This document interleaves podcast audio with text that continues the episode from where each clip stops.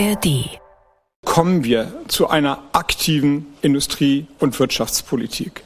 Sie setzt vor allem auf das bisschen sperrige Wort, das haben Sie ein paar Mal gehört, auf eine transformative Angebotspolitik. Ausweitung der verschiedenen angebotsseitigen Möglichkeiten im Hinblick auf die Transformation.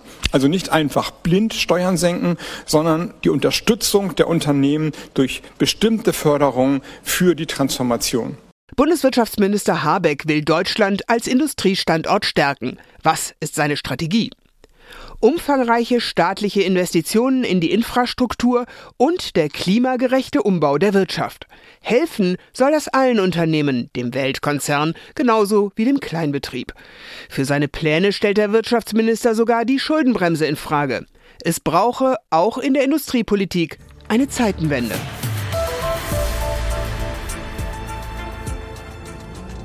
Und damit herzlich willkommen zum Standpunkte-Podcast von NDR Info mit Meinungen aus verschiedenen Medien.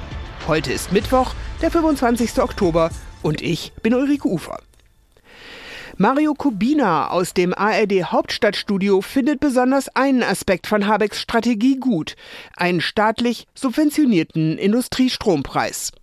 Spätestens seit der Energiekrise stehen produzierende Betriebe in Deutschland unter Druck, gerade in Branchen wie der chemischen Industrie oder der Metallproduktion. Wer die Dinge dem Markt überlassen will, riskiert Wohlstandsverluste. Deshalb ist es gut, dass der Bundeswirtschaftsminister jetzt gegensteuern will. Die Zahlen sprechen für sich. Die Industrieproduktion insgesamt schwächelt und in den energieintensiven Branchen ist sie seit dem Beginn des russischen Angriffskriegs im Februar letzten Jahres eingebrochen. Hinzu kommt, Industrieunternehmen in Deutschland müssen im Schnitt deutlich mehr für Strom zahlen als Konkurrenzfirmen in den USA oder China. Als Gegenmittel schlägt Habeck vor, den Strompreis für energieintensive Industriebetriebe eine Zeit lang zu subventionieren. Das würde wohl viele Milliarden kosten. Aber das Geld wäre gut investiert. Denn auf lange Sicht könnten sonst ganze Industriezweige aus Deutschland verschwinden, von der Stahlproduktion bis zur Zementherstellung. Für so einen Fall warnen Fachleute vor einem Dominoeffekt. Nach und nach wären auch andere Branchen bedroht und damit Millionen von Arbeitsplätzen.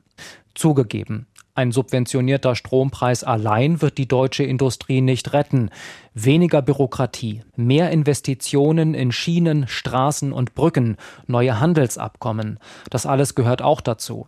Aber ein Industriestrompreis wäre ein erster wichtiger Schritt, auch wenn der Kanzler und die FDP noch skeptisch sind. Sie sollten sich einen Ruck geben. Denn es steht viel auf dem Spiel. Die Meinung von Mario Kubina aus dem ARD Hauptstadtstudio. Das Handelsblatt aus Düsseldorf begrüßt, dass Habeck seine Strategie erstmals ausformuliert hat. Das macht die vielen industriepolitischen Maßnahmen des Wirtschaftsministeriums besser erklärbar. Und es war sinnvoll, sie nicht in der Bundesregierung abzustimmen, sondern sie nur als Strategie des Wirtschaftsministeriums zu verstehen. Zu groß sind die Gräben zwischen Grünen und FDP bei dem Thema.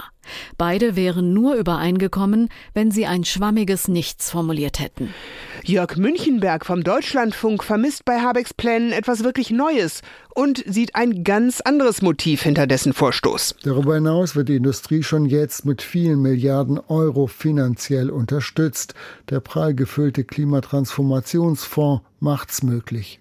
Ob Halbleiterindustrie, Deutsche Bahn, die Wasserstoffindustrie oder auch energieintensive Unternehmen, sie alle profitieren bereits von Milliardenzuweisungen aus diesem Schattenhaushalt. Noch mehr Geld über neue Schulden zu mobilisieren, wie erneut von Habeck gefordert, erscheint da wenig glaubwürdig. Ohnehin weiß auch der Wirtschaftsminister, dass eine Aufweichung der Schuldenbremse mit dem Ampelpartner FDP in der laufenden Legislaturperiode nicht zu machen sein wird. Letztlich also hat Habeck mit seiner heute vorgelegten Industriestrategie versucht, schon einmal Pflöcke einzuschlagen für den anstehenden Bundestagswahlkampf 2025. Kommentiert Jörg Münchenberg vom Deutschlandfunk. Auch die Rheinzeitung aus Koblenz zeigt sich skeptisch und betont, schon Habecks Vorgänger Altmaier habe es mit staatlichen Interventionen probiert. Doch Peter Altmaier hatte nur einen Blick für Konzerne und vergaß den Mittelstand. Dabei prägt der auch die deutsche Industrie. Für einen Bundeswirtschaftsminister, der sich in der Tradition von Ludwig Erhard sah, war das peinlich. Diesen Fehler vermeidet Habeck und fällt ins andere Extrem. Er will alle fördern und alle retten. Doch Habecks Pläne überfordern den Staat finanziell und verhindern den Strukturwandel. Habeck zeigt sich damit als ein Anti-Erhard. Die Frankfurter Allgemeine Zeitung überzeugen Habecks Pläne ebenfalls nicht. Der Standort Deutschland benötigt eine Ertüchtigung durch eine mutige Angebotspolitik, die Rahmenbedingungen verbessert, ohne Partikularinteressen zu bedienen. Stattdessen träumt der Bundeswirtschaftsminister von einer Industriepolitik überkommenen Stils, die er mit einer Lockerung der Schuldenbremse kombinieren will. Mit Vorschlägen aus der Mottenkiste ist jedoch keine Zukunft zu gewinnen. Und damit enden die NDR Info Standpunkte für heute. Morgen gibt es eine neue Ausgabe mit Meinungen aus verschiedenen Medien. Ihr könnt den Podcast auch abonnieren, zum Beispiel in der ARD Audiothek. Einen schönen Mittwoch und bis bald, sagt Ulrike Ufer.